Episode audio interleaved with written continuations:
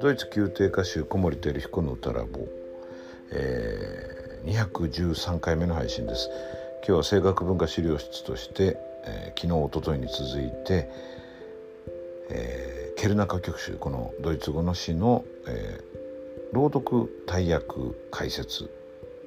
でお届けする3回目、えー、1曲目から4曲目がおととい5曲目から8曲目が昨日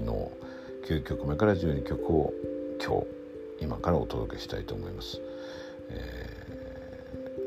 ー、すごく面白い企画でした。やってみて。分かりました。これはぜひ続けたいなと思っています。それではどうぞ。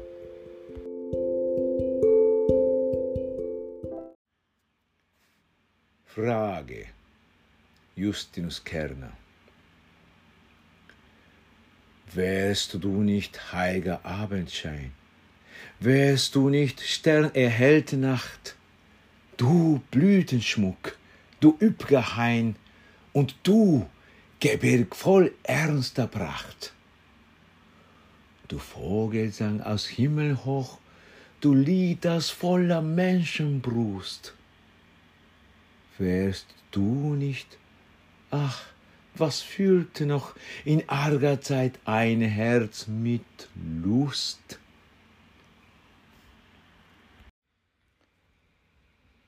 Frage 問い大役です。もしお前がいなければ聖なる夕日のきらめきよ。もしお前がいなければ星降る夜よ。美しく咲く花々よ。茂る木々よ。そしてそびえる見事な山々よ。空から聞こえる鳥の歌よ。人々の心からあふれる歌よ。もしお前たちがいなければああ困った時何が心を喜びで満たしてくれるだろう。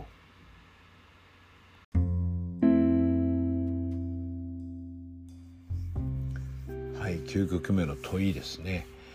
これ短いんです。けどすごく素敵な曲で、えっと、最後ドミナントで終わるんですよね。つまり普通まあドミナントってちょっと難しい音楽用語かな。あの和音が曲の終わりとしてこう解決しない形で曲が終わってるんですよ。だからまだ続きそうな感じがする終わり方なんですよね。まさに最後の何が心を喜びで満たしてくれるだろうっていう困惑がそのオープンなまま曲が終わってしまうんですよね。でどういう仕組みになってるかっていうとそれが、まあ、次の曲へ和声的につながっていて9曲目と10曲目は2つでこう1つみたいな和声の構造になってます。ドミナントっていうんですけどねあの和声用語でね。だからこう何て言うのかな解決されないまま終わっちゃうっていうそこがまた素敵に不思議で。あのドイツ語であのそのなんていうのかな疑問が残るみたいなことフラーゲオフェンっていうんですよね。クエスチョンがオープンだって言い方なんですけどまさにそのオープンな感じで開いて終わる感じの曲です。もうこれもケルナーの自然への系統が強く出てますよね。あの夕日とか、えー、星が光ってる夜とか花とかね木々とかそういう山とかそういうものあなたたちがいなかったら困っちゃうんだよってことを言ってるんだけど面白いのはちょっと前回も言った気がしますけども歌というのが人間の、えー、栄意というかその営みであるにもかかわらず歌っていうのは人間嫌いで自然が好きなケルナーの嫌いな人間の方にカテゴライズしてされてないんですよね。自然側にいるんです。Du Lied aus voller Menschenbrust だから人の心から人の胸から生まれてくる歌っていうのは彼にとっては何て言うのかな作為じゃないというか自然に属するものなんですよ。これすごく面白いことだなと思います。これは他のところにも出てきますけれども今まで解説した8曲目までにもそういうとこありましたよね。そこにケルナの態度がはっきり出てるなと思います。次の10曲目と合わせて楽しんでいただけるといいなと思う曲です。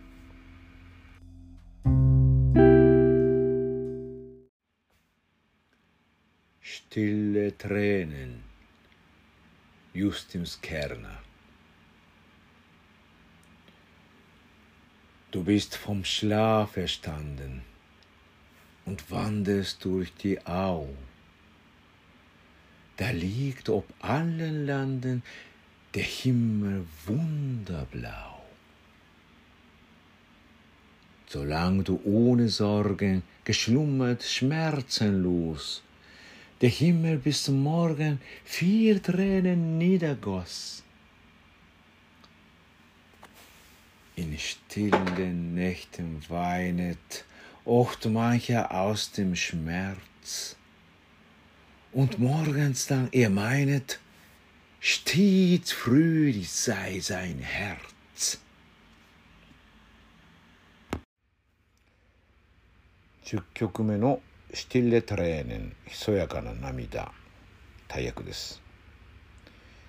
君は眠りから目覚め草原をそぞら歩く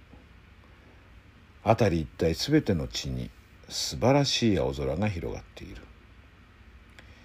君が安心して苦しみもなしにまどろんでいた間空は朝までずっとたくさんの涙を流していた静かな夜に涙すると人はしばしば苦しみから解放される。そして朝が来て思う。もう大丈夫だと。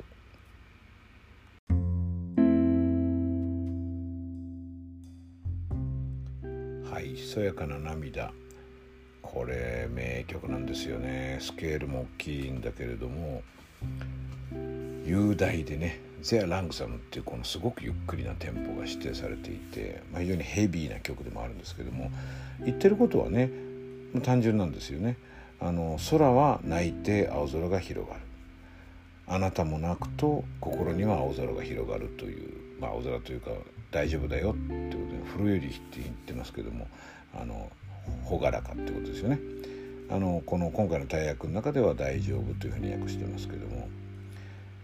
今日ね先ほどあのツイッターでちょっとつぶやいたんですがあの宮崎貴子さんとこの大役をかなり揉んでいます。あの宮崎貴子さんが最初にこうズバッと訳してくださったものを、まあ、2人でそれを土台にですねあの言葉遣いは言葉のチョイスはそうなんだけども意外にそこであれ？このお役こういうふうに思ってたんだみたいなことがやっぱり出てくるんですよねいろんな意味がありえますんでですごく僕にとっては豊かなプロセスでもう最初に宮崎さんが取ってくださった労力もものすごく大きかったと思うんですけど労力だけではなくてその宮崎さんが何でしょうね僕と全然違う角度で歌詞を見てらっしゃるところがたくさんあってすごく刺激を受けました。これなかなかねできないことなのでこれだけとってもすごくなんだろういい経験っていうとちょっとなんか平たいんですけどなかなかこういう体験できないなと思ってそれもね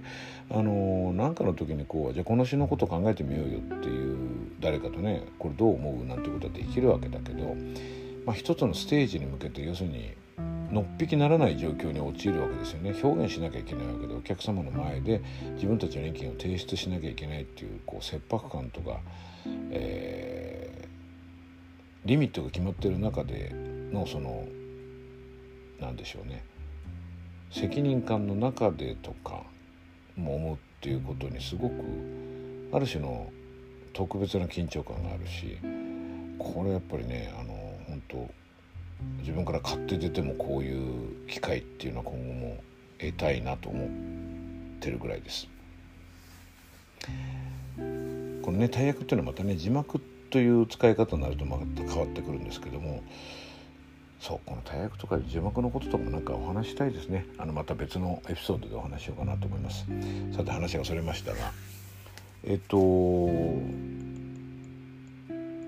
単純なことを言ってるんだけれどもそれがなんか深い納得を持って受け入れられるようになってる曲なんですよね。またピアノのね左手のトリルとかこれがすごい強烈でなんかこうおおってこう心の深いところで何かがうごめいているっていうかその本当に深い痛みとかうん苦しみとかそういう迷いとかがあったものがその涙とかまあここが雨っていうふうに言ってるんですけどねあの天気の場合は自然の方で言うと雨なんだけどそれによってこう解消されるっていうのが本当音像的にあの示されている曲名曲だと思います。えー、っとさっき9曲目のとこで言いましたけど910はこう和声的につながってるんですが例えばペータース版というペータースという出版社の出している中世用の楽譜ではえー、っと曲のその曲によって腸の下げ幅が違うもんですから9曲目のドミナント、ね、和声が解決しないところから解決するというプロセスがなくなっちゃっていて10曲目が違う腸のトニックなのであの全然ついつまが合わないんですよこれ僕最初に録音で聞いて変だなこれと思っていたらなんだ元の腸は違うんじゃんかと思ったんですよね。僕がねその時学生でそうに思ったぐらいなんだけどそれまでっていうのはあんまりそういうことは注目されてなかったみたいで割と、まあ、ディスカさんなんかもそうだけどその出版社が出版した蝶でそのまま歌ってるんですよね。でこれ前にもお話ししましたけどアンドラシュ・シフさんに示唆されていや朝鮮の関係が揃ってないと特にシューマンのつじつまが合わないってことが分かって今回もそれでやっています。でねこれこの曲に関してそれをやるともともと高くて結構みんなヒーヒー言ってる曲なんですけど高いんです。あの重くてゆっくりで高いからすぐ30区みたいなとこあるんだけどもそれがねさらに上がっちゃうんですよねその調整の一貫性をつけようと思って。それがすごい本当にできるのかなっていうチョイスだったんですけどもうんまあ大変なことは変わんないんですが今はそれにしてよかったなと思っていますというのはやっぱりそれだけ重いことを言ってるから重い性学的負担があるわけで、まあ、苦しむことに意義があるわけじゃないんだけどもそこはやっぱりこうしっかり体を使っていくっていうことで初めてこの心の雨と空の雨が表現できるのかなと思います。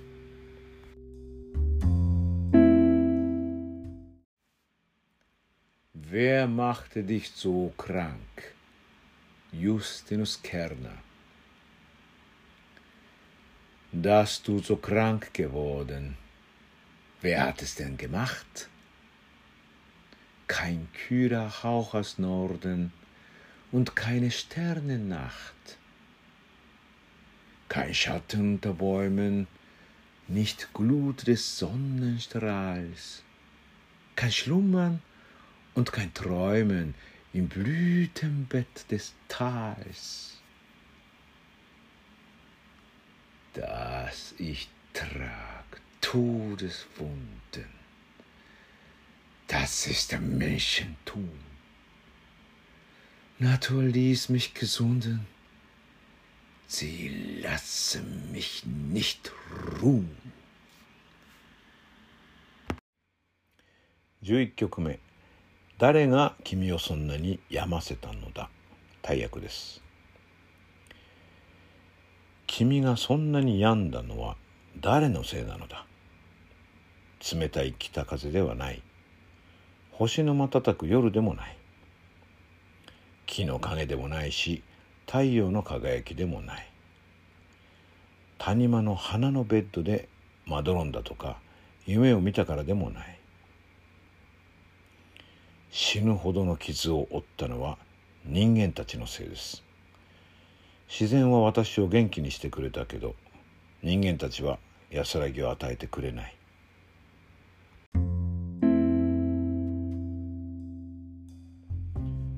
はい11曲目「誰が君をそんなに病ませたのだ」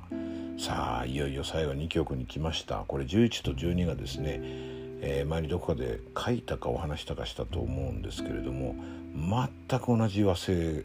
展開なんですね。メロディーもほとんど一緒、まあ、メロディーはちょっと違うとこもあるけども聞いて比べてみれば分かりますけどほとんど一緒なんです。あの伴奏系がですねピアノのあのパッセージの形がかなり変わっているので雰囲気は相当違うんですけどもメロディーは一緒。で、えーと、11曲は「遅く静かに」とあるんですけども12曲は「さらに遅くさらに静かに」っていうふうになってるんですよね。その一つ目の11曲目でした。まあねケルナーの人嫌いそこまでいっちゃうかっていうぐらいはっきりしてますよね。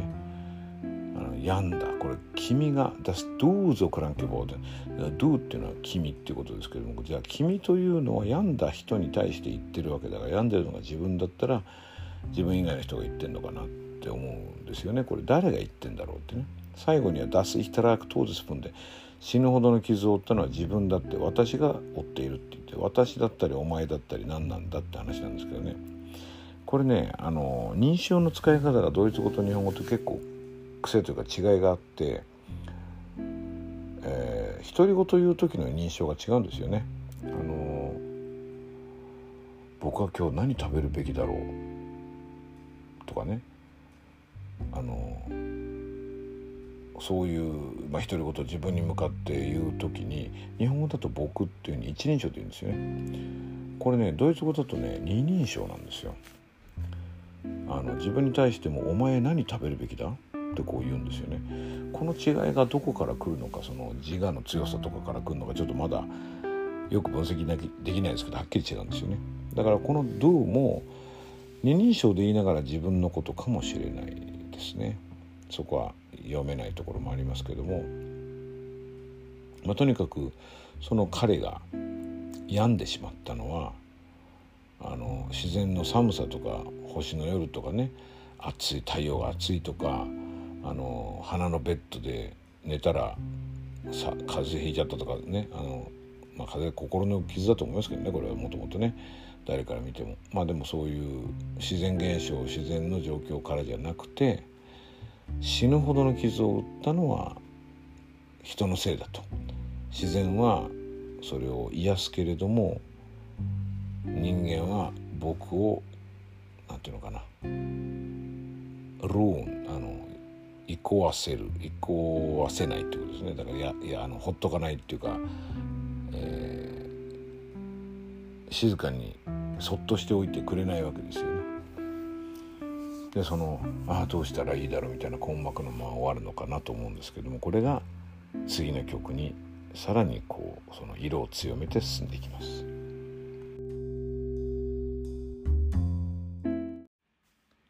Alte Laute Justus Kerner Hörst du den Vogel singen? Siehst du den Blütenbaum? Herz, kann dich das nicht bringen aus deinem bangen Traum? Was hör ich? Alte Laute? Wehmütiger Jünglingsbrust. Der Zeit als Vertraute der Welt und ihrer Lust. Die Tage sind vergangen mich heilt kein Kraut der Flur. Und aus dem Traum, dem Bangen, weckt mich ein Engel nur. 12曲目「アルテ・ラウテ」古い竜と大役です 鳥のさえずりが聞こえるかい？花咲き誇る木が見えるかい？心よ。お前は恐ろしい夢から抜け出すことができないのか？聞こえるのは何？古い竜とだ。悩ましい青春時代の心の調べ。それは私がこの世を信じその喜びを信じていた頃の響き。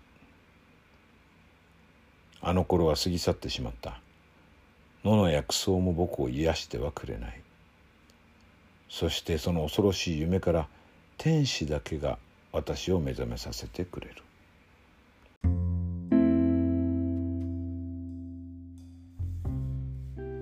さあ12曲目最後の曲です「古い竜と」えーと、先ほど11曲の男で申し上げた通りで11曲目のその遠征感というかこう人嫌い自然への系統がさらに強まって11曲の時はですねあの自然は私を元気にしてくれるって言ってたんですよね。もう12曲目になると自然も自分を救ってくれない野の薬草も僕を癒してはくれないって言ってますよねこれ大きな違いで自然からも彼は去っていくんですよね。でどこに行くかっていうと天使が私を起こしてくれるこの目覚めるっていうのは何から目覚めてどこへ行くのかっていうのは難しいところですよね。現世から目覚めて天国に行くんであれば普通に考えればこれは逆にある意味で眠ると言われるような死という行為だと思うんですけれども彼にとっては目覚めなのかもわからないですよね。えっとさっきまあ、これも言ったことですけど11曲目と12曲目ほほとんど同じメロディーでで12曲目の方がさらに遅くさらに静かになるんです。これのね演奏がすごく難しい。あのー、素敵な曲なんだけど派手さが全然なくて曲集の終わりしかも今回はコンサートの終わりなのでこうバリッとこうはっきり終わりたい気持ちがやっぱりあるもんなんですけどそれがねこの曲だとなかなかできないしでもそういう終わり方のために曲の解釈を変えてしまうのは全くよろしくないのでこの曲のいいところを出して今回のコンサートのキャラクターを形作るっていうことをするべきなんですけどなかなかこれが難しくてですね、まあ、話すように歌うのか歌うように話すのかみたいなバランスをかなり今稽古のたびに取り直して今も試行錯誤中です。いや難しいですけどね。でも楽しいですねこういう悩みはね。あの本番どういうバランスになるかまだ今の時点でも分からないとこありますけど楽しみにしていてください。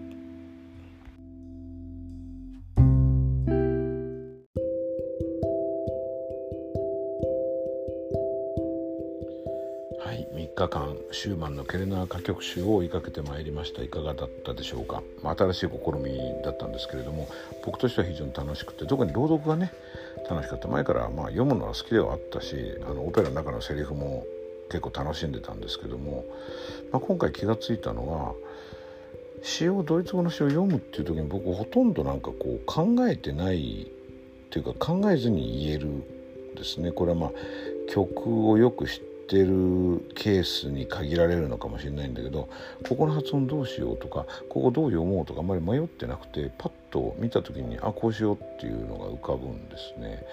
楽譜見るとこうはいかなくてうんこのフォルテどういうフォルテにしようかとかやっぱり考えるんですねやっぱアナリーゼに時間がかかる情報も多いですからねこれが朗読だと全然それはいらなくてですねその僕にとってはすごくある種の心理的安全性が高い状態楽な状態でこう言える。でこれに何か意味があるんじゃないかなって僕は思って、まあ、ツイッターでそれを配信し始めたところに最初に書きましたけどいや何かこれ役に立つものじゃないかなと思ってあの日本人としてねドイツ人じゃなくて日本人としてドイツ語の詩のを読む。あの日本人のその語学感覚というかですね後天的にドイツ語を得た人間がこういう朗読をするっていう時に何を気をつけなきゃいけないのかとかどういうふうになっちゃうとかどういう時にこうするとうまくいくとかそういうものも共有していくと結局それは歌につながっていく歌のスキルにつながっていくかなって気はします。なので今後この朗読はちょっとクローズアップしようかなと思っています。えっ、ー、と10曲目の解説だったかなちょっとお話したかなと思うんですけども今回この宮崎貴子さんと一緒にやるコンサートの中でその詩歌詞の大役についても一緒に揉ませていただいて宮崎さんが非常に高クオリティの高いあの詩訳詩をまず作ったのを見せてくださってでそれで僕も一緒にそれを遂行させていただいたんですけれどもいやこの作業がねものすごく意義があったですね。あのこれは今後も続けていきたいだから僕もだから時間が許す時は僕の方からこう下役を作ってお見せするとかそういうこともやりたいしあのやっぱりドイツリートっていう素晴らしいジャンルを紹介する上でこの言葉の壁っていうのはやっぱり非常に大きいんですよね。やっぱ簡単ではないのであのドイツ語喋れる読める人はいいんだけど読めない人がドイツリートを楽しめないっていうのはこれはすごく残念なことだから僕らはそれを何とかしたいとは思っていてこういう大役にも相当時間と労力をかけてるんですけども今後も試行錯誤をしながら進みたいと思います。今回ねこういう演奏だけでなくていろんなことをこう一緒に考えてくださる宮崎さんその熱意とその何でしょうね彼女の持っている視野とか画角みたいなものに僕すごく感謝してます。これをね演奏に昇華した形で反映できたらなと思います。そしたらそのねこの成果を皆さんにもお届けできるということになるので最後も追い込みですけども頑張りたいと思います。本番期待していてください。